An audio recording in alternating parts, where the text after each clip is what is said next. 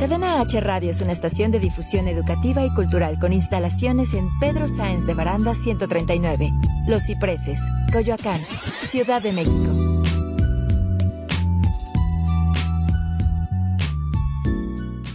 Las opiniones realizadas en el siguiente espacio son responsabilidad de quien las expresa. Cadena H Radio se deslinda de los comentarios o contenidos generados en el mismo.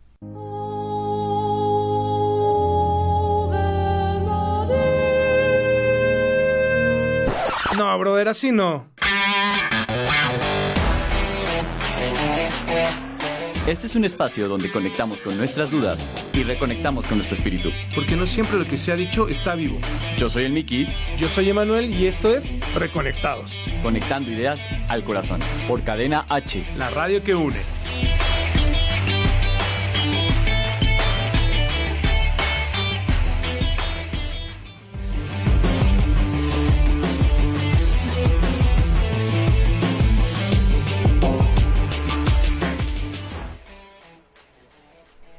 Hola amigos, pues estamos en un programa más de Reconectados. Oye, en la mañana, bueno, en la mañana, no, en la tardecita 2.30 tuvimos un...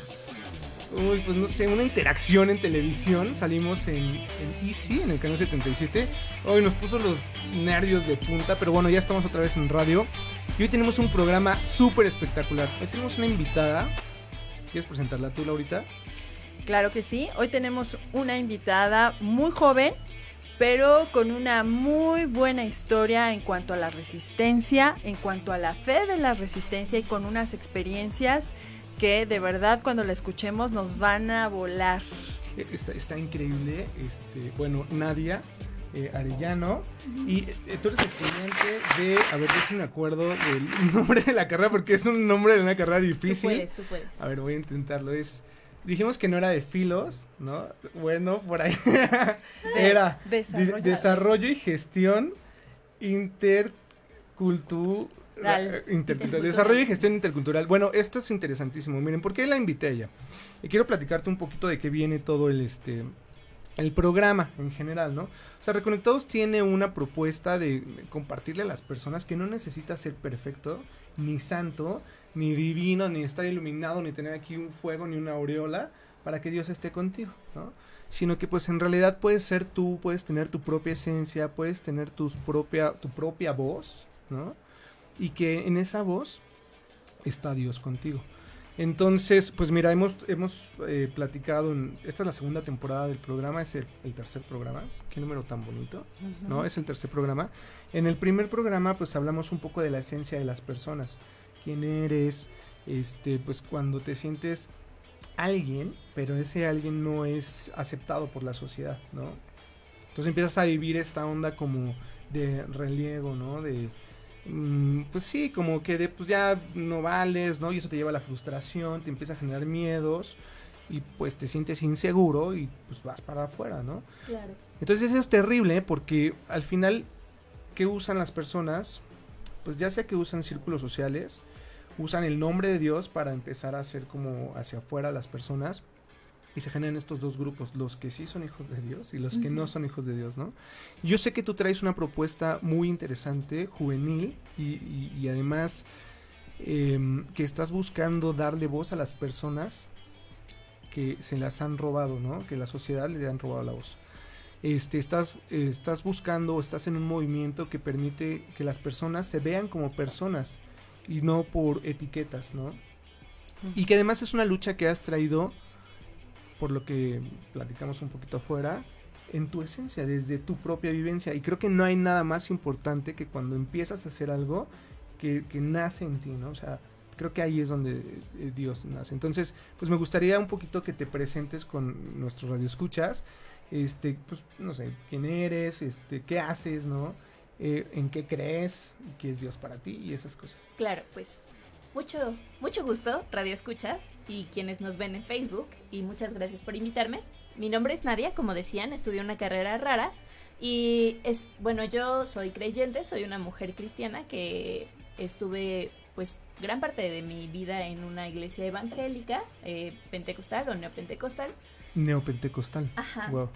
Y, y durante este proceso, en los últimos años, me he acercado mucho a temas de derechos humanos primero por la lo que estudio, ¿no? O sea, empecé a estudiar mediación, me empecé a meter a, a conflictos sociales, pero también por la propia vivencia, como decías, ¿no? Y el, el, la trinchera desde la cual me muevo y desde la cual ejerzo mi fe es el feminismo, ¿no? Las luchas feministas. El feminismo. El feminismo. Hoy nos vas a traer esa palabra, el Sí, feminismo. esa es la palabra, es Oh. la palabra. Pero, ajá, ¿no? O sea, yo soy una mujer, soy una mujer creyente y soy una mujer feminista y no se pueden desvincular, ¿no? O sea, no, no puedo vivir mi fe sin ser mujer y sin es- estar atravesada por un cuerpo de mujer.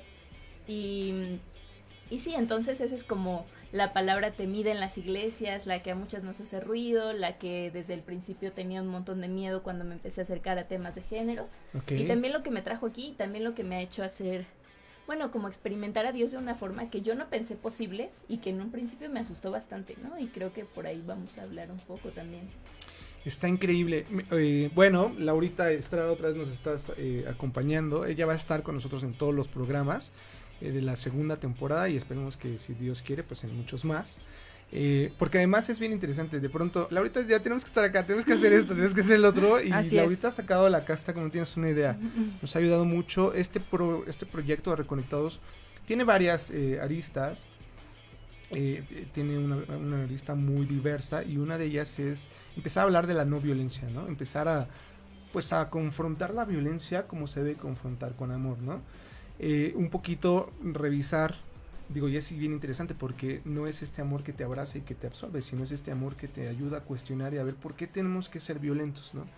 Entonces, bueno, pues Laurita nos ha estado acompañando con nosotros. eh, todos somos estudiantes de la Comunidad Teológica de México, eso no lo dijimos. Eh, ella es de rebeldes teólogos. teólogos rebeldes, así es. y, y las dos, eh, pues son teólogas, ¿no? Me parece que podríamos definir como teología feminista. Quizá nos Feminista. podrías hablar un poquito de ese término. Claro. Y no sé tú qué opinas de, o sea, de la teología feminista, ¿no? Y ya después vemos con ella.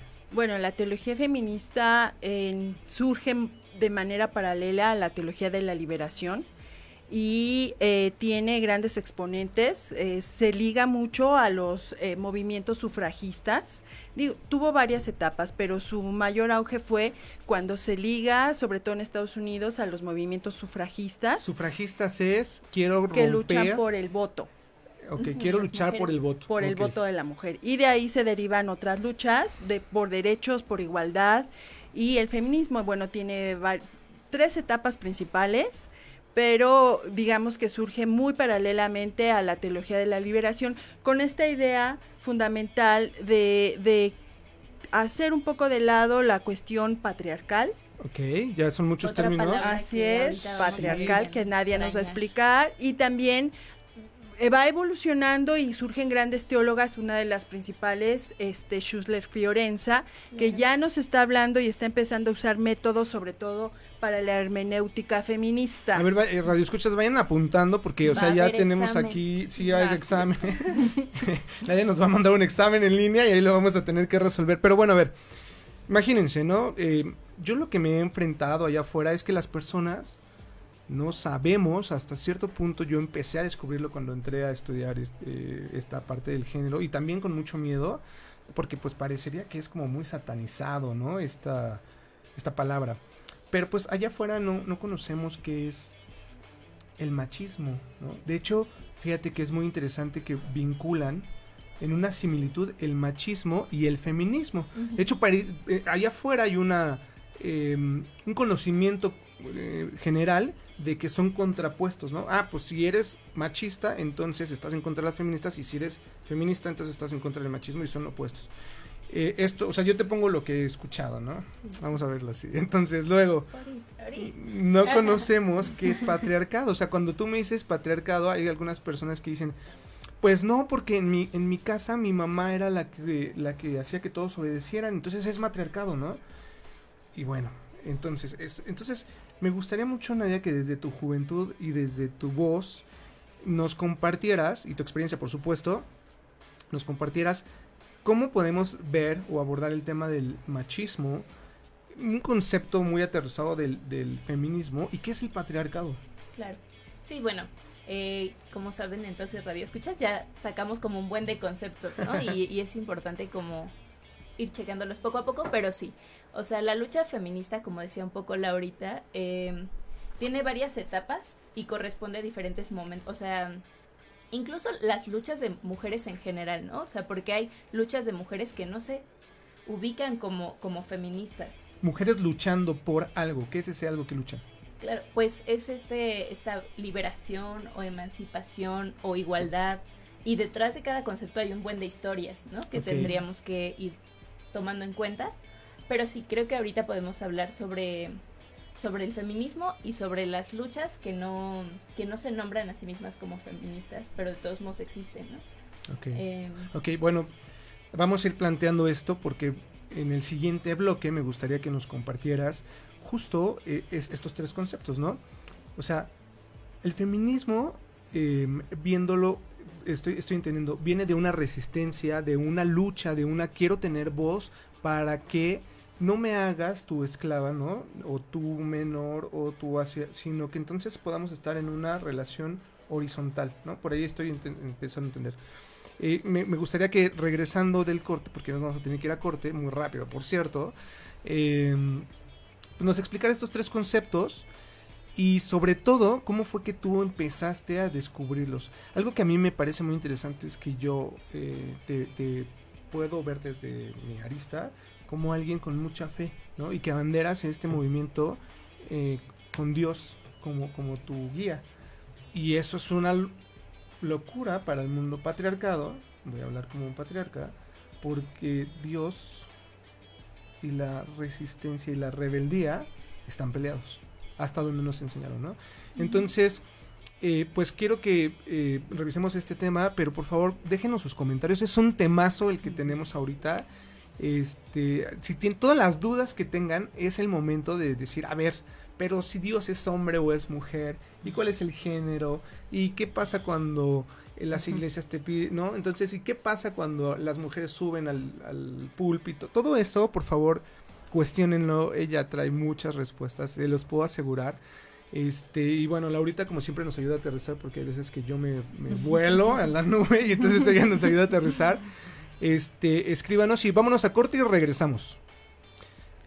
En un momento más. Así es. Sí. No se vayan. aquí estoy para responder preguntas. Oigan, este, me quedé con cara de. Y regresamos. ¿no? Llámenos Dale, al dale. 5563 85 60 76. Ese es el número en cabina. Ok, nos vamos a corte ahora sí.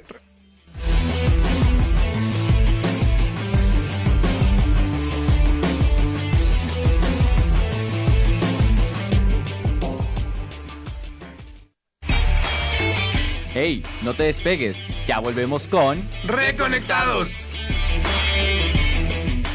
Cadena H, la radio que une.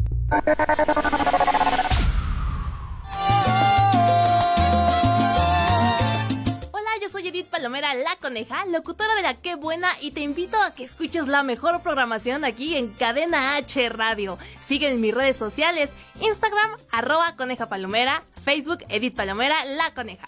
Y mi canal de YouTube, Coneja Palomera. Cadena H, la radio que une. Oye, llegó el momento del break. Hola, ¿qué tal? Te saluda Blanca Barrera. Quédate conmigo unos minutos.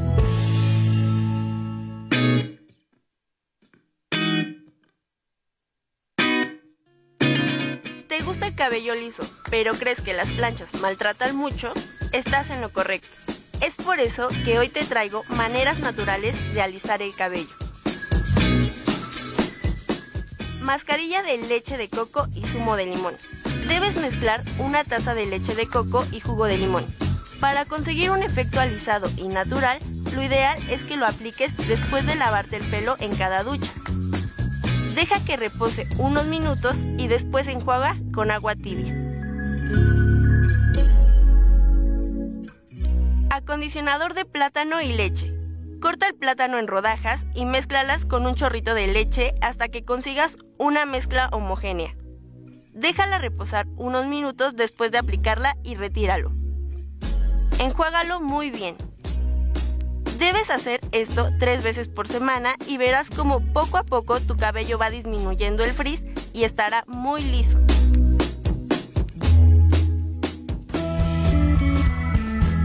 Esto fue tu pequeño break.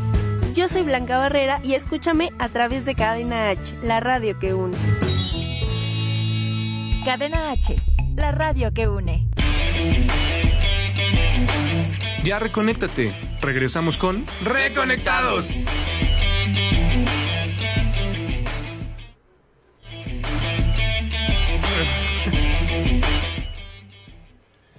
Bueno, ya estamos de regreso, que por cierto me fui como muy rápido a- hace ratito y me quedé como pensando, ya me tengo que ir, eh, tengo que regresar, pero bueno, ya estamos de regreso otra vez en este programa. Tenemos un temazo, o sea, literal estamos hablando del feminismo, ¿no? Y estamos hablando del feminismo en un año muy difícil, donde hemos estado eh, viendo cómo los hogares están sufriendo violencia, como, eh, bueno, de hecho tuvimos la marcha, una gran marcha, ¿no? Este, este año, una voz muy interesante. Y la verdad es que tenemos a una gran persona que nos puede hablar de eso el día de hoy. Eh, y me gustaría mucho, Nadia, que nos compartieras eh, justo estas tres palabras en las que nos quedamos, que era feminismo, o sea, yo, es que los hombres somos a veces, eh, y no quiero culpar por el género, más bien en esta caja que nos metemos nos cuesta mucho trabajo flexibilizarnos a nuevos conocimientos y no entendemos qué es el feminismo, no entendemos cuando nos dicen eres un macho, ¿no? Y no entendemos cuando nos dicen eres un patriarca, ¿no? Entonces me gustaría un poquito que nos compartieras desde tu visión de eh, como Nadia, eh, como chica que estás en, en- en esta resistencia, ¿qué es para ti esto? Ok, pues mira, el feminismo, como les decía hace rato, pues ha sido un proceso de, primero, visibilizar una desigualdad social, muchas veces que está enmarcada en procesos, o sea, históricos, pero también como, como narrativas que se construyen y se socializan y pensamos que es lo natural y que se ha dado... Y no es eh, natural. y que, y que cuando te acercas, pues dices, ¿qué, ¿qué es lo natural, no? Y lo natural de quién. Pero, pero sí, ¿no? El feminismo, si nos vamos como en una historia que tampoco quiero aburrirles desde allá, pero creo que es importante. O sea, los inicios como de esa lucha empiezan desde, desde la Declaración de los Derechos del Hombre, ¿no? Y del ciudadano, y nombro hombre y ciudadano, porque tal cual no era las mujeres, ¿no? Y hay, hay una autora que dice que el feminismo es la hija mala de la Revolución Francesa, porque al empezar a cuestionar estas desigualdades de poder de la monarquía, se les olvidó que había otra desigualdad de poder abajo, ¿no? Y que también esa igualdad y fraternidad no era para todos, y las mujeres lo empezaron a hablar. Y empezó a crecer y empezó a... Primero empezó desde ahí, después empezó a hablar sobre, o sea, con mucho de por medio, ¿no? Hay muchas historias y muchas mujeres hablando y cuestionando. Em, se empezó a hablar del voto, se empezó a hablar de la ley, se empezó a hablar de, de para quién era la ley o cuál era la objetividad de la cual hablaba la ley. Claro. claro. Después, ajá, hubo como todo un proceso también en, en Latinoamérica, ¿no? Cómo llegó y, y e incluso en estas luchas de mujeres, no eran todas las mujeres las que eran representadas, ¿no? Eran mujeres blancas. Y entonces empezaron a hablar las mujeres negras y diciendo, bueno, hay una doble opresión. Y empezaron a hablar de intersecciones. Y estoy haciendo como un recorrido. Intersecciones. Intersecciones. O sea, eh, eh, justo lo que veíamos la vez anterior. O sea, fíjate, aquí todo lo, todo lo que me estás aterrizando en este momento me está volviendo loco en la cabeza. Porque el es muy bonito, ¿verdad? Pero, eh, o sea, fíjate qué interesante. O sea, de pronto hablaste una palabra. Estábamos buscando en la Revolución Francesa eh, fraternidad, ¿no? Y justo es esta unión frater-padre, ¿no? Frater- Frater-hombre. Entonces, ¿dónde está la sororidad, no? Que de hecho de ahí surge la palabra sororidad, ¿no? Como una resistencia, o sea, como un espacio de resistir y de ser nombradas, ¿no? O sea, Así porque es. no cabemos en esta unidad que ustedes están construyendo por nosotras, ¿no? Claro. Y que empieza a, sur- o sea, como les digo, este recorrido histórico se los estoy así apachurrando todo, pero también eso sucede en las mujeres creyentes, ¿no? Las mujeres Wow. creyentes en, es- en Estados Unidos estaban muy metidas en el movimiento sufragista y, y luego en Latinoamérica con la teología de la liberación hay quienes dicen que es una que la teología feminista es una rama de la teología de la liberación y hay quienes lo cuestionamos porque es más bien una resistencia también desde ahí, ¿no? O sea, también un, ah, muy bien, muy bien de los revolucionarios teólogos, pero también hay una desigualdad acá, ¿no? O sea, Así no, es. no es un, una, Se parecería que lo están categorizando como hacia- una hija, ¿no? Como y no, una en realidad hija. es un paralelo. De hecho, es, es la resistencia a la resistencia, ¿no? Claro, como, Dentro de la resistencia. como una luz, ¿no? Diciendo, también aquí hay un problema dentro de la iglesia, ¿no? Y entonces empiezan estas mujeres a reconstruir la historia del cristianismo desde la fe, desde las mujeres que no están en los textos. Claro, porque toda la Biblia está escrita, y qué, qué tema tan fuerte, la verdad es que no estaba preparado para tocarlo así, pero toda la, la Biblia está escrita en código masculino, patriarcal, ¿no? O sea, de hecho, el hombre es la cabeza, ¿no? Y entonces, eh, así como la iglesia, tiene, o sea, así como, como Jesús es la cabeza, ¿no? Y tiene su iglesia, entonces el hombre tiene a su mujer. Tenemos el tema de la, de la ayuda idónea, tenemos el tema de la costilla, ¿no? Que fuiste creada por mí y que yo, yo estoy sobre de ti. Entonces, así se, en realidad los códigos de la Biblia son muy, muy, muy patriarcados. Y que las mujeres creyentes siempre han estado sosteniendo a la iglesia, ¿no? O sea, y que entonces la teología feminista apuesta por hacer esas preguntas y buscar las voces de las mujeres que no están en el texto, pero que debieron de estar ahí, ¿no? Entonces... ¿Por qué no se escribieron?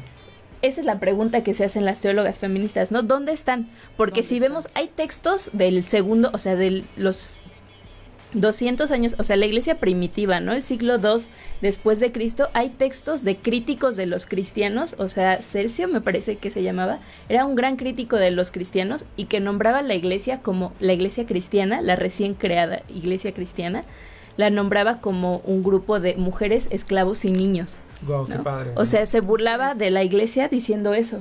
Y entonces, o sea, como que hay una pregunta de por qué ya no lo es, ¿no? Y también, y que lo vemos hoy en día, ¿no? No sé sus iglesias o ustedes radio escuchas, pero yo, en todas las iglesias que voy, las mujeres sostienen la iglesia, ¿no? Y si tú vas a una de esas reuniones de oración que son a las 7 de la mañana, son puras mujeres. Sí, sí, sí. En, Y- en- sí, en mi iglesia, por ejemplo, el grupo de mujeres son cerca de, bueno, la- las que se juntan en realidad, eh, son cerca de 80. Y, Y luego ves los ocho. púlpitos y ahí ya no hay tantas mujeres. ¿Por qué? Y entonces, esa es la, o sea, el, el feminismo está lleno de preguntas. Ok.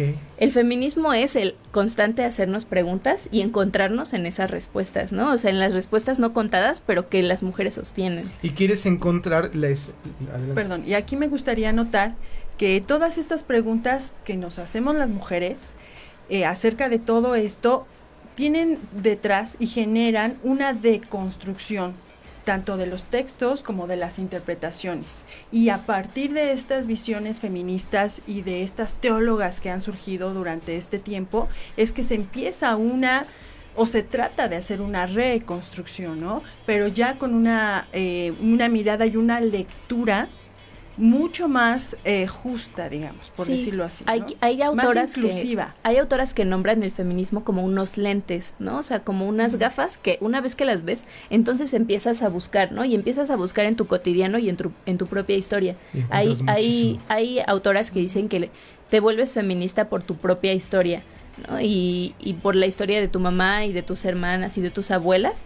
Y que ahí, ahí empiezas a notar esas pequeñas desigualdades de poder que se disfrazaron de normalidad, ¿no? ¿Normalidad de quién? ¿Quién sabe, no? Normalidad que sostiene qué? ¿Quién sabe? Y eso habita en la fe y en la iglesia. Oye, y aquí Nadia, a ver, y, o sea, y aquí Nadia, justo esta es la pregunta, ¿cómo es que llega al mundo feminista, no? Porque partiendo de esta premisa donde, pues, cuando tú empiezas a, ponerte estas gafas, ¿cómo es que Nadia decide ponerse las gafas del feminismo? ¿Y cómo es que Nadia empieza a decir, pues, yo quiero darle una voz fuerte a, esto que soy? ¿Y cómo lo empiezas a luchar? Claro, pues es como mm, bueno, yo empecé a yo empecé a acercarme a Dios a los 15, o sea, como en una iglesia evangélica, aunque si vemos la historia de la fe, pues escuela de monjas, ¿no? O sea, como que siempre estuvo cerca. Y hubo un momento en la vida en la que yo estaba súper, súper segura de que yo quería dedicar mi vida al ministerio, ¿no? Y mi mamá me dijo como que, o sea, sí que bonito, pero tienes que estudiar una carrera, ¿no? Y, y yo sí, pero es que teología, no, una carrera, ¿no? Y yo venía de haber estudiado, de haber estado como súper metida en una burbuja cristiana 24/7, ¿no? Yo estuve viviendo en otro país, sirviendo en una iglesia y regresar a la a la ciudad y también regresar a la facultad, porque aparte no caí en cualquier lado, caí en la Facultad de Filosofía y Letras, ¿no? Que es un lugar Que no querías que dijéramos. Muy- no, no, no, o sea, es que es un lugar en sí mismo muy curioso, pero, pero muy difícil, o sea, como alguien que venía de una burbuja cristiana y que le habían enseñado a dudar de del relativismo cultural, ¿no? Como se nombraba, o sea, de Claro estas que eso ideas estaba demonizado, ¿no? progresistas, ¿no? Claro. Y entonces yo llego a esta facultad y empiezo a una carrera en la que todo el tiempo estamos hablando de diversidad, de género, de opresión. Y a mí todo me hacía ruido y yo todo el tiempo estaba preguntándole a Dios así como, no me dejes estarla regando, ¿no? No me dejes irme de panza, o sea, no quiero, o sea, yo no quería estar aquí, yo quería estar en un instituto bíblico, a mí mi mamá me mandó, pero te empiezas a dar cuenta de que lo que escuchas te hace sentido, ¿no? O sea, te hace sentido porque como mujer, bueno, en términos de género, esto, ¿no? Te haces feminista con tu propia historia. Y yo creo que así para mí el antes y después fue el feminicidio de Lesbi, que quizá algunos están familiarizados, pero hubo un feminicidio en Ciudad Universitaria. Y a mí me tocó estar muy cerca de Ara, su mamá, y de escucharla hablar.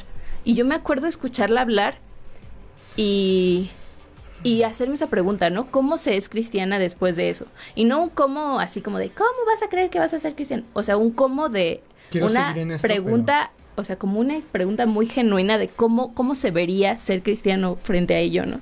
Y cómo soy cristiana si me enseñaron a dudar de conceptos como género y patriarcado, sin los cuales no se puede leer lo que le pasó al lesbino y no se puede leer la respuesta de las instituciones respecto a lo que le pasó al lesbi. Entonces solo era un, o sea, no puedo, no puedo no dejar de hacerme estas preguntas ya, porque pues ya las vi, ya no puedo solo... Wow, Pero también, ¿cómo soy cristiana después? Y afortunadamente me di cuenta que no era la única, ¿no? Y que había otras mujeres a lo largo de la historia que se han hecho esa pregunta desde la fe y que han construido desde la fe. Entonces creo que ha sido como un proceso de, de ir leyendo estas voces de mujeres en la Biblia y fuera de la Biblia que de todos modos han construido fe y que han caminado y que han denunciado y esas voces que yo considero proféticas, ¿no? O sea, proféticas de voces de mujeres que señalaron las injusticias y que lo siguen haciendo. Pensando que la profecía, y, sobre todo, esto es- esta es una palabra muy bonita, la profecía. La profecía no es aquel, aquella cosa que te permite tener una adivinación por encima de las pues, de, la- de lo que ves, ¿no? No te permite leer la mente de las personas o, o- o mover Como las una cosa muy esotérica de Ajá. repente, ¿no? Eso Sí, no no. es la profecía, la profecía es, perdón, tú.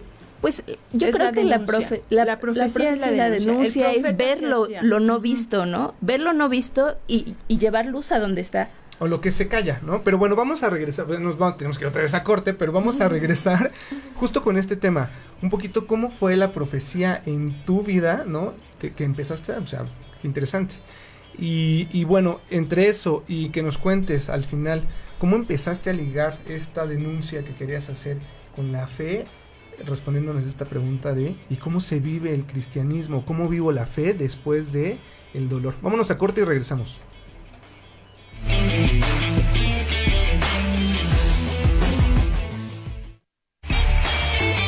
Hey, no te despegues. Ya volvemos con ¡Reconectados! Cadena H, la radio que une.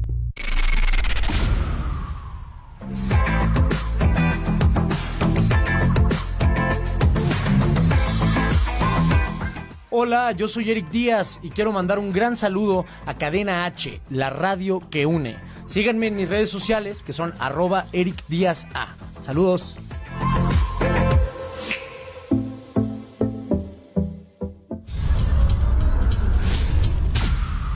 Cadena H, la radio que une. Esto es Viva Ficio con Ayeli Bailón. La fisioterapia es el tratamiento del dolor y las alteraciones de la postura y o el movimiento a través de la aplicación de agentes físicos. Los agentes físicos son el frío, el calor, la electroterapia aplicados con aparatos especializados, técnicas manuales en diversos tejidos como ligamentos, tendones y músculos, a través de masaje, estiramiento y o ejercicio. La fisioterapia es para todas las personas que tengan algún dolor o molestia constantes o bien de reciente aparición. Esos dolores de cuello, espalda o rodillas presentes en el día a día suelen deberse a desequilibrios musculares o ligamentarios que modifican la movilidad de la articulación y eso genera desgastes, dolor e inflamación.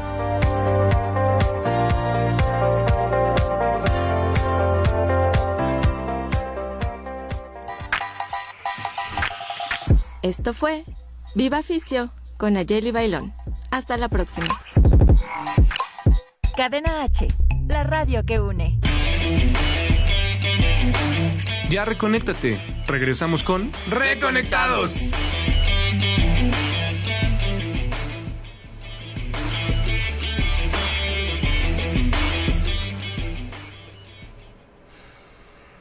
Bueno, mis queridos reconectados, ya estamos de regreso. Sentí que te espanté cuando entré. Un poco, un poco. Pero bueno, es que la verdad es que estamos en una expectativa increíble. Nadie nos está hablando de un tema muy, muy, muy, muy controvertido que es el feminismo.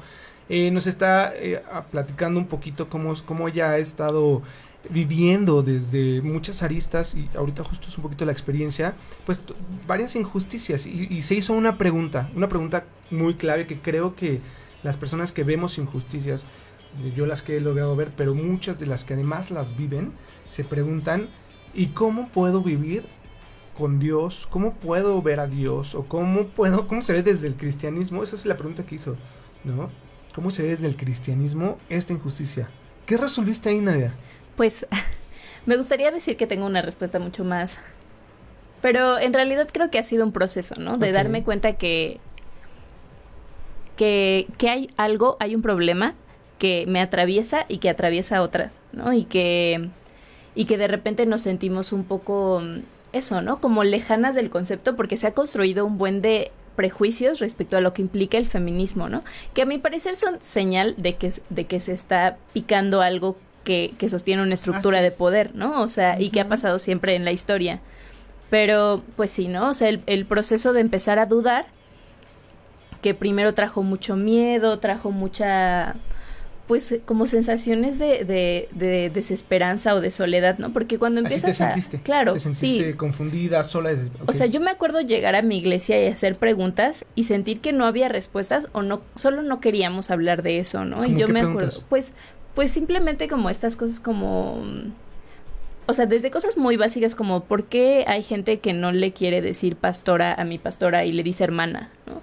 O, o por qué, o sea, como ese tipo de cosas, pero también algunas como más profundas, ¿no? O sea, esto de por qué, por qué hay gente que no cree que los feminicidios existen, y por qué, o sea, por qué, por qué no se entiende que hay algo que, una opresión que yo vivo que los, que los hombres no. Y, y también como leer la Biblia con esos lentes y preguntarte por qué, por qué, ¿no? O sea, en general los porqués te saturan y como les decía hace rato, eh, el feminismo se construye en colectivo, al igual que la cristiandad, ¿no? Al igual que la fe. Entonces yo me acuerdo haberme acercado a amigas que yo sabía que eran creyentes y, y hacer un círculo de género y fe, ¿no? Y que empezó como un grupo de cuatro amigas sentadas llorando, ¿no? O sea, sin saber teología, pero solo muy tristes, ¿no? Y empezábamos a escarbar en nuestras, me- nuestras memorias y nos dábamos cuenta de un buen de, de violencia, ¿no? Dentro y fuera de la iglesia y que mucho tiempo pensamos que, que se estaban legitimando a nombre de Dios. Entonces empezamos a preguntarnos y empezamos a buscarle y nos dimos cuenta de, de estas otras voces, ¿no? Y de estas otras mujeres que todo el tiempo han estado han estado leyendo la Biblia desde esos ojos y haciendo como estas relecturas y estos análisis, ¿no? Y, y pues en ese proceso de ir construyendo el conocimiento te das cuenta de que, bueno, yo al menos me sentí más cerca de Dios que nunca. Y yo me acuerdo mucho que una vez que rompes esta barrera del prejuicio contra las feministas, como lo tienen con, lo tenemos como cristianos contra mucha gente, te encuentras a, bueno, yo la banda feminista, o sea, son personas en las que yo he visto a Jesús mucho más que en otras personas. Wow, ¿no? qué O sea, yo me acuerdo como acercarme a ellas con miedo y verlas haciendo colectas y haciendo rifas y dando todo lo que tenían y en la madrugada yéndose a acompañar a una morra que acaba de denunciar y luego dando contención emocional a alguien que vio a su violador y todo el tiempo estaban haciendo cosas y todo el tiempo estaban acompañando y yo veía a Jesús ahí y y simplemente ha sido como un proceso de, de ir viendo a Jesús ahí, e ir encontrándome en sus historias y también de ir cuestionando a la iglesia, ¿no? Pero, y cuando yo hablo de cuestionar a la iglesia, no, no es como una cosa de, ah, la iglesia desde, desde afuera, ¿no? O sea, como sabiéndome parte de la iglesia, ¿no? ¿Qué Y doliéndome, y doliéndome con eso. Y, y dándome cuenta que eso históricamente ha sucedido, ¿no? Y yo, yo pienso mucho y recuerdo mucho esta prédica de un pastor que vi una vez, en el que él enseñaba un libro de texto de una primaria estadounidense cristiana, en la que con versículos bíblicos se defendía la segregación racial y la supremacía blanca, ¿no? Y él decía, como cristianos tenemos que leer esto y no decir, ay, qué equivocados estaban, sino que nos tiene que dar miedo a nosotros, ¿no? Como cristianos, si nos consideramos parte de un cuerpo, tenemos que estar todo el tiempo pensando qué es lo, de, lo que dentro de 50 años alguien va a ver de lo que nosotros hacemos. Y, y como capacidad de crítica y de señalar la injusticia es lo que yo creo que hace el cristianismo. Nos cuenta que como iglesia fallamos y entonces empezar a señalarlo nos, nos trajo mucha libertad, nos trajo mucha libertad y también nos trajo mucha, pues, procesos de sanación. Claro. Ahorita que tú mencionas esta palabra, nos trajo libertad, yo creo que esa es una de las cosas que cuando se habla de feminismo no se ve. El feminismo eh, es un movimiento y fue un movimiento liberador, sí, para las mujeres, sí para darnos, identificar estas cuestiones de opresión en las que estábamos viviendo y de desigualdad, pero resulta que también es un movimiento liberador para el hombre, que también eh, dentro de estos roles a los que se les ha eh, impuesto, llevan mucha carga, porque se les, eh, se les cuelga que ellos tienen que ser proveedores, protectores, lo que tú nos has compartido. Y sin embargo, la independencia de la mujer, el poder ser una persona que, que puede crecer, que puede ser independiente, autosuficiente, también resulta en algo liberador para el, para el varón, para los hombres, ¿no? Entonces, creo que el movimiento feminista es algo sumamente liberador. Y dentro de la iglesia también es muy liberador porque nos da espacios, nos da voz, nos permite nos permite hacer otras lecturas del texto, ¿no? Yo hace rato hablaba de Fiorenza, que ella tiene, me, encanta que utiliza el método de, de, la sospecha, que empieza a hacer una hermenéutica feminista y entonces empieza a dar otra lectura del texto donde podemos hacer visible lo que no era visible que eran las mujeres. ¿Sí? Y podemos descubrir que mucho, dentro de muchos de esos textos que se habían leído desde una lectura completamente patriarcal, hay mujeres y su labor es más importante de lo que se creía. Entonces, a mí me parece que es un movimiento muy liberador para todos. Claro, yo creo que, que el feminismo, a pesar de que yo sí defiendo que el feminismo es la lucha de las mujeres por, por la liberación de los sistemas de opresión que se han construido sobre las mujeres, creo que esa esos sistemas de opresión se traen de corbata a muchos de muchas maneras, ¿no? Y es liberador en tanto que estamos imaginando una nueva forma de existir en el mundo.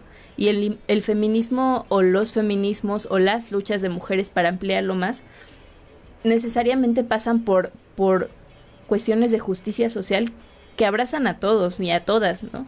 Y, y claro, ¿no? O sea, como que esas estructuras de opresión no solo habitan aunque de maneras diferentes, no solo habitan en los cuerpos de las mujeres, como decíamos antes, ¿no? No habitan de la misma manera en los cuerpos de mujeres blancas que de mujeres racializadas y también que hombres racializados, ¿no? Y hay un buen de, de, de aristas ahí, ¿no? Y como de intersecciones, pero que siempre es bueno preguntárnoslas, ¿no? Y esto que dices de, de leer la Biblia en esa clave y ser tan liberador, o sea, creo que mm, justo el cristianismo y la el feminismo es encontrarnos en las historias de otros, ¿no? Y leer la Biblia es encontrar un buen de gente regándola y Dios actuando en sus vidas, ¿no? Y Dios siendo.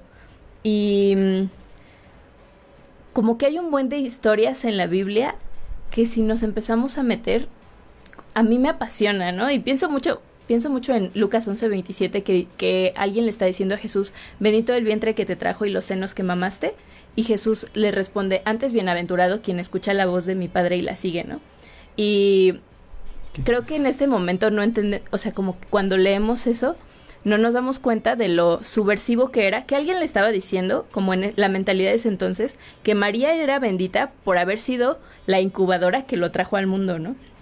O sea, el vientre y los senos, ¿no? Eso fue lo que hizo bendito a María. Y Jesús está diciendo en él, ¿no? O sea, antes bienaventurada porque escuchó mi voz con agencia, la voz de Dios y la obedeció, ¿no? O sea, decidió obedecer con agencia, ¿no? Con la agencia que una mujer no tenía. Bueno, déjame te interrumpo. wow, esto está muy emocionante, pero es que para mí María es la primer feminista, bueno, es una es un símbolo feminista muy fuerte porque o sea, fíjate, ella se contrapone ante todo todo el marco femenino em, legal. Eh, legal que estaba en ese momento, ¿no? Por supuesto que era una mujer que pues estaba teniendo un bebé que quién sabe quién era, ¿no? O sea, que como que el Espíritu Santo, ¿no? Que, o sea, además quién sabe con quién se había metido y que además, o sea, ¿sabes? Ella, ella en realidad hizo una revolución al desobedecer para obedecer. Y que también es, es muy triste que ahora se utilice la imagen de María y la imagen de lo virgen y así como para crear una imagen de lo que la mujer debe de ser.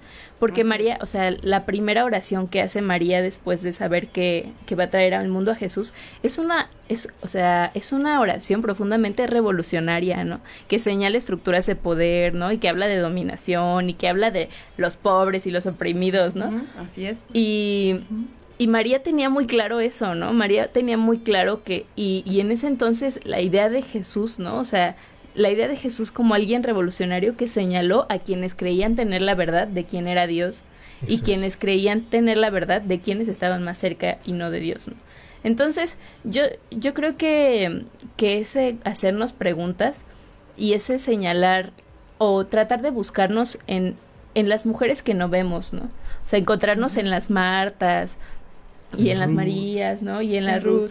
Y, y encontrar, Ruth, por ejemplo, la, la, el poder de la hermandad entre mujeres, ¿no? Y de la relación, el amor entre mujeres tan fuerte, ¿no? O sea, Marta siendo Que la primera... siendo rescatador ese amor. Y Marta siendo, o sea, esta, esta mm, declaración de fe, ¿no? Siempre que hablamos de declaración de fe, hablamos de la de Pedro, diciendo tú eres el Cristo, pero la declaración de fe de Marta, ¿no? En, enfrente de la tumba de su hermano, diciendo su- con una profundidad teológica, y eso nos lo enseñó nuestra maestra Ángela Trejo, ¿no? La profundidad te- teológica que tiene una mujer diciéndole a Jesús, nombrando quién es el Salvador, ¿no? Y, o sea, como que hay un buen de historias liberadoras en la Biblia y en la historia de la iglesia. O la irreverencia de, de la mujer que le dice que aún los perrillos comen de debajo de, de, de- la mesa lo- las migajas que caen, ¿no? Confrontándole, diciéndole, no me vas a dejar fuera porque, porque soy extranjera y tengo derecho a recibir los beneficios. Es una mujer que lo confronta. El círculo de, de género y fe al que pertenezco nos nombramos las del pozo, pensando en la mujer del pozo, ¿no? O sea, primero el pozo como este lugar al que iban las mujeres y que era un lugar femenino, ¿no? Así es. Y, y también esta mujer que se encuentra con Jesús y que le hace preguntas difíciles y profundamente muy, o sea, teológicamente muy profundas. Y, y Jesús respondiendo, ¿no? Y no dándole el avión, sino una, una conversación y en la cual ella le cuestiona la manera en la que le han enseñado a creer, ¿no? O sea, y ella le dice, pues es que a mí me dijeron que se adora así y así. Y no desde un miedo, ¿no? O sea, desde un viendo a Jesús como un igual que te puede, o sea, como un igual entendido que estás ahí con él, ¿no? Y que te puede dar respuestas. Y este miedo que a veces tenemos de hacerle preguntas a Dios y que yo siento que, que nos limita mucho a quién es Dios, ¿no? Y, y yo he aprendido a dudar y a ver mi fe creciendo siempre en la duda, ¿no? Eso Y Margarita Sánchez, que es también una teóloga maravillosa, una de las primeras veces que yo me le acerqué y le dije que estaba dudando y que tenía miedo, me dijo que la fe que no duda está muerta. Me acuerdo que y hasta ahora ha sido como un ancla para mí eso, ¿no? O sea, y pensar que Jesús es un Jesús que camina sobre las aguas contigo, ¿no? Y no hace que el piedro, el piso se vuelva de piedra para que esté más firme, sino que camina en lo inestable contigo. Eso a mí me da Así mucha es. seguridad. Wow, qué Claro. increíble. Oye, Así es- es. está padrísimo. O sea, ah, quiero rescatar algo de lo que hablaba sobre el feminismo al inicio. La verdad, muchas gracias, Nadia, por esta plática y esta experiencia. Yo simplemente estoy permitiendo que, bueno, no, más bien, me estoy permitiendo conocer, ¿no? Algo, un tema muy interesante.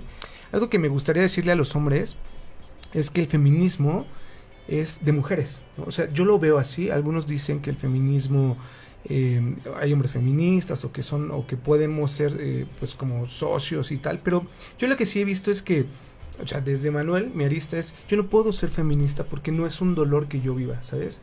Es, es un dolor que puedo vivir, eh, que puedo observar y que puedo saber que eh, quizá pudiera, pudiera hacer algunas cosas para, para que, pues mitigar, ¿no?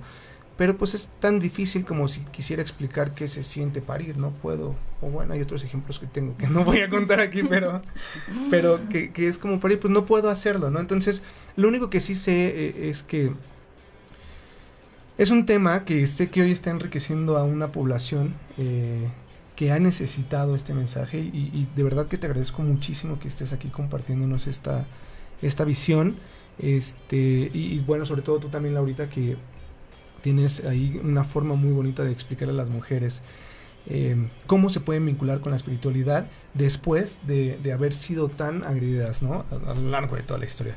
Entonces, pues vámonos a corte, pero no sin antes dejar esta pregunta en el aire, ¿no? ¿Qué pasa? Esto es una pregunta interesante. ¿Qué pasa en la vida de Nadia, ¿no? Hoy, eh, que abandera eh, el feminismo. Entonces me gustaría un poquito conocer esto para ver cómo las mujeres se pueden sumar desde sus aristas. Vámonos a corte.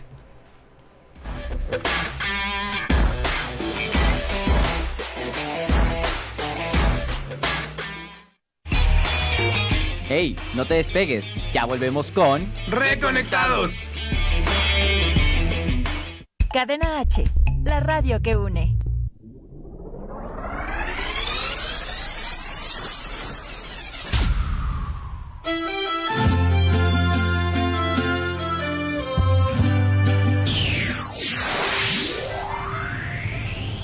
Hola, ¿qué tal? Te saluda tu amigo Reyes y te invito a que no te pierdas todos mis éxitos a través de Cadena H Radio. Para olvidarte me hace falta cantar tres canciones. Para desahogarme.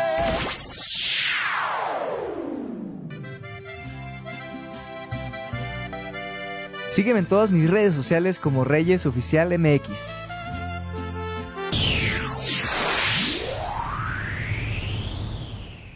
Cadena H, la radio que une. Hola, yo soy Sofía Santana y hoy vengo a contarte acerca de las mujeres que construyeron la radio mexicana.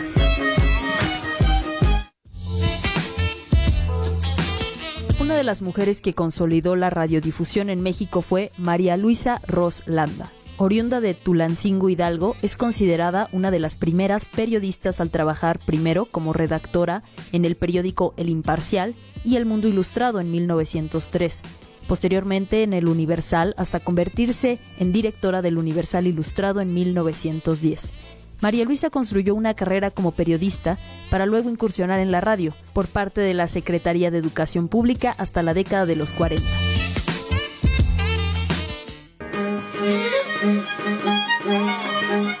Yo soy Sofía Santana, escúchame por Cadena H, la radio que une.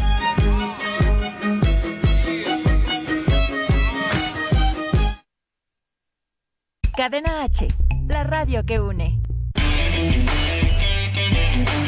Ya reconéctate. Regresamos con Reconectados.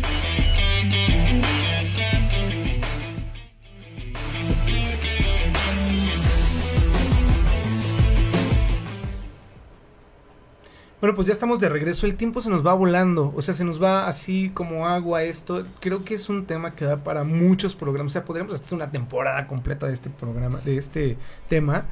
Pero bueno, vamos a aprovechar lo que tenemos hoy. Este, vamos a, a, a sacarle jugo, ¿no? A, esta personita que está increíble, claro, ¿no? Claro. Tiene una fuerza y una voz impresionante. Muchas gracias, Nadia, por estar aquí con nosotros, compartiéndonos tu experiencia, este, tus vivencias, ¿no? Aparte toda esta, teo esta teoría que tiene está muy, muy... Y felicidades, ¿no? Qué bueno que estás haciendo así. Este, el público se vuelve loco. eh, pero bueno, eh, la pregunta que, que nos, nos, fuimos a corte es, a ver, eh, híjole, de pronto estoy poniendo un escenario así, o sea, de pronto yo soy una mujer, ¿no? A ver, me voy a poner como si fuera el FaceTime, ¿no? Quizá. El FaceApp.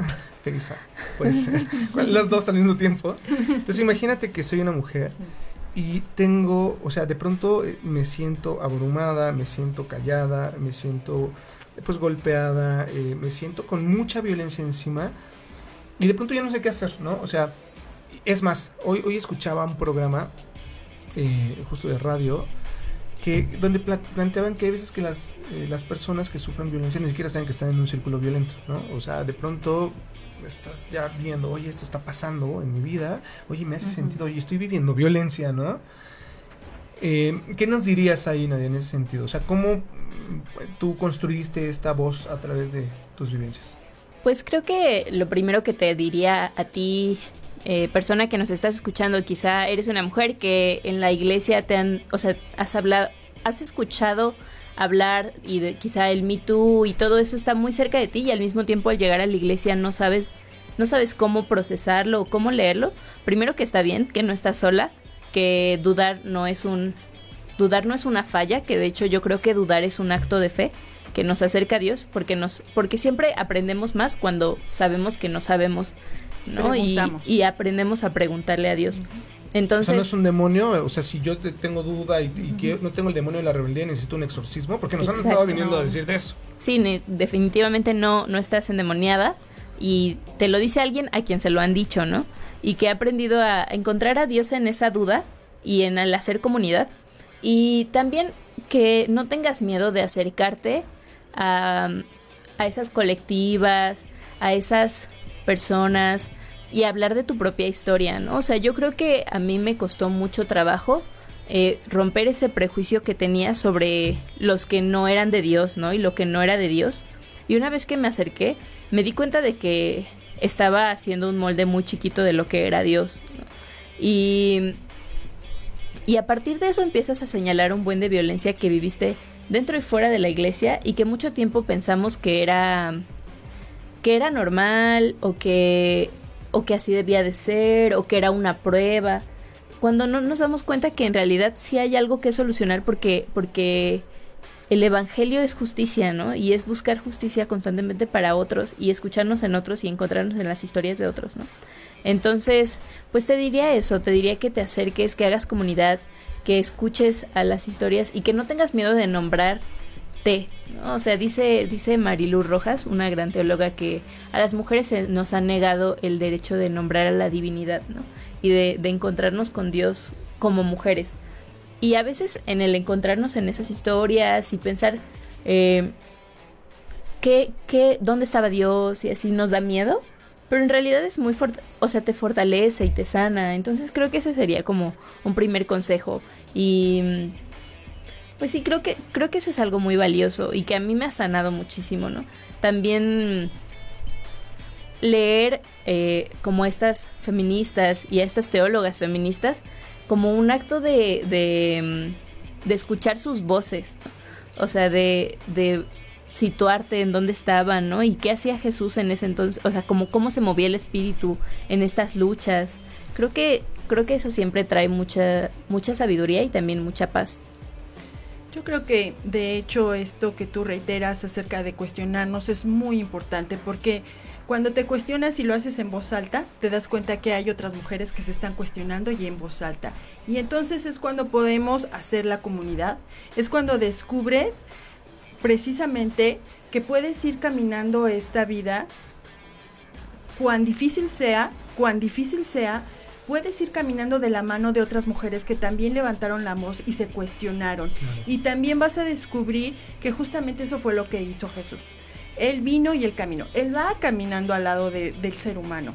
Entonces, encontrarnos con esta comunidad de mujeres que se han atrevido, que han preguntado, que han cuestionado en voz alta y que están, eh, como las grandes teólogas, están eh, generando nuevas formas de vivir la fe, de vivir los textos, nos permite saber que en todo ello Jesús se está moviendo, que en todo ello hay algo que nos está uniendo y es esa fe y es la que nos ayuda a salir adelante. Y que como mujeres, perdón, como mujeres se nos ha enseñado a dudar mucho de lo que creemos o de lo que decimos, no sé, o sea, y eso hagan ese ejercicio si están en un salón de clases, pero para mí, o sea, una vez que lo ves ya no puedes dejar de verlo, como hay compañeros varones que hablan con tanta seguridad de algo que quizá No ni siquiera saben o leyeron como la mitad de la lectura y ves a chicas que se ve que estudiaron un buen y que dicen, bueno, pero no estoy segura o no sé, pues no sé, no sé si me explico, ¿no? Todas estas cosas que nos han hecho dudar muchísimo de lo que decimos.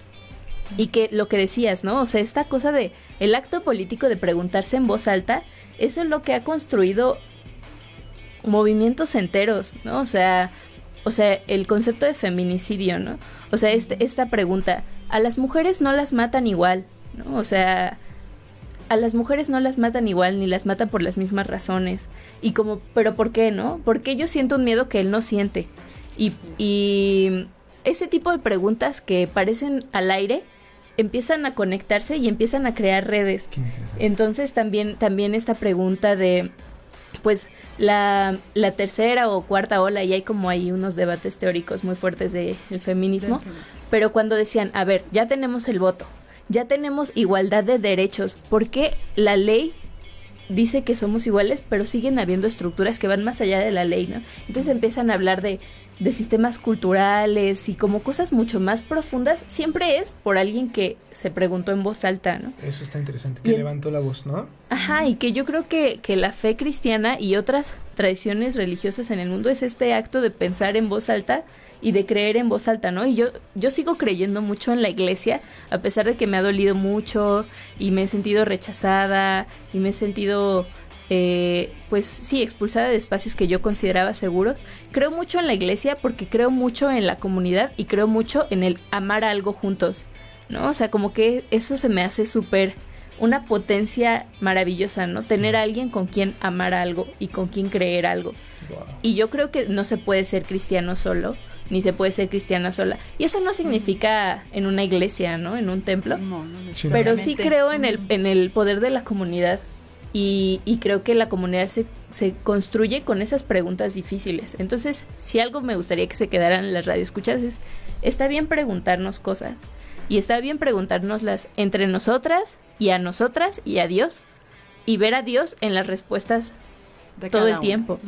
Oye, bueno, hay dos preguntas que me gustarían hacer muy buenas. Eh, si pudieras, bueno, más bien, ¿Qué consejo le darías a estos hombres que están buscando socializar o, hacer cierta, pues sí, ¿no? Como homologación con, el movimiento feminista? Son dos preguntas y ojalá nos dé tiempo para responderlas, pero eh, esa es una y la otra es, eh, em, ¿dónde nos podrías invitar a, sí, a unirnos a tu lucha? ¿no? Sé, que tú estás haciendo una lucha, compártenos un poquito de eso. Bueno, pues a los hombres creo que la, el, el consejo que yo les daría es escuchar, ¿no? O sea, es acercarse y escuchar las historias de sus compañeras y de sus madres y de sus hermanas. Y hacerse estas preguntas, porque también hay preguntas que, o sea, yo sé hay hombres que, que también se han dado cuenta, ¿no? Porque yo no siento ese miedo que tú sientes, ¿no? Y las más en serio y también empezar a ver qué privilegios sostienen lo que son y la manera en la que viven, ¿no? Y esto, esta discusión de si los hombres pueden o no ser feministas, o sea, yo, yo coincido, ¿no? O sea, o sea, es como una, como la lucha antirracista o como la lucha de los pueblos indígenas, ¿no? Yo, Nadia, no, no formo parte de un pueblo indígena y no puedo abanderar una lucha, pero sí tengo una responsabilidad, ¿no? O sea, de señalar y de denunciar y de formar parte, y, o sea, y de, vincularme y de poner mis de horizontalizar mis privilegios, ¿no? Y creo que también lo hay en la lucha anti, antirracista y, y yo no puedo abanderar ni puedo hablar de una opresión que no atraviesa mi cuerpo y sin embargo es mi responsabilidad eh, informarme y, formar parte. Y creo que eso le toca a los hombres, ¿no? En la iglesia, sobre todo. En la iglesia es un lugar en el que yo creo que hay que hace falta mucho escuchar la vivencia de las mujeres, ¿no? Hay una autora que se llama Sara Bessie que dice que si hubiera, o sea, que ella está segura de que si hubiera más mujeres predicando, escucharíamos más acerca de Dios en el parto o Dios en, o sea, el proceso de gestar o sea, como este tipo de, vivencias que se han relegado al espacio privado y que en realidad Dios está ahí, ¿no? Y, Dios en la Biblia tiene muchas manifestaciones femeninas. Entonces, como que solo vivir la espiritualidad desde ahí creo que es importante. Y la otra de cómo acercarte a esa lucha, o sea, creo que puedes acercarte desde tus círculos más cercanos, pero si quieren eh, seguirme, creo que la forma más fácil de acercarse y como de platicar es por Twitter, que soy arroba Nadia Adat sea, Nadia Haddad con dos As. Y, y ahí un poco pueden escribirme para hablar del Círculo de Género y Fe, que estamos trabajando justo en un proyecto de redes que va a salir próximamente. Bueno, wow, pues ya se nos fue el tiempo del programa. La verdad es que me encantaría que estuviera, o sea, que tuviéramos un tiempo más. Este, vamos a intentar eh, hacer una segunda parte de este programa, ¿no? Porque creo que hay muchas cosas que decir. Em, pero bien, bueno, pues eh, yo la verdad me quedo em, con dos ideas principales, ¿no? Una es, observemos nuestro entorno, dónde estoy haciendo privilegios, dónde estoy tomando privilegios y empezar a aprender a renunciar a ellos, ¿no?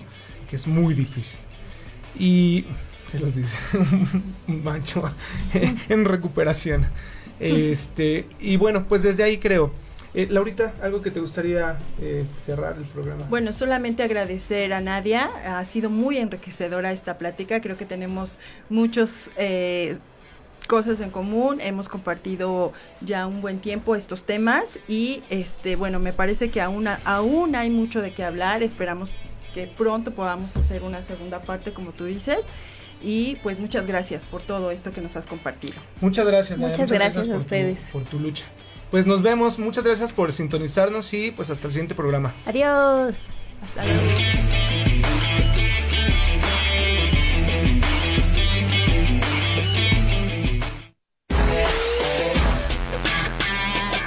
Muchas gracias por escucharnos mm, rebeldes, Reencontrados, redimidos, resueltos, restaurados, renacidos, repensados. revolucionarios, reconectados.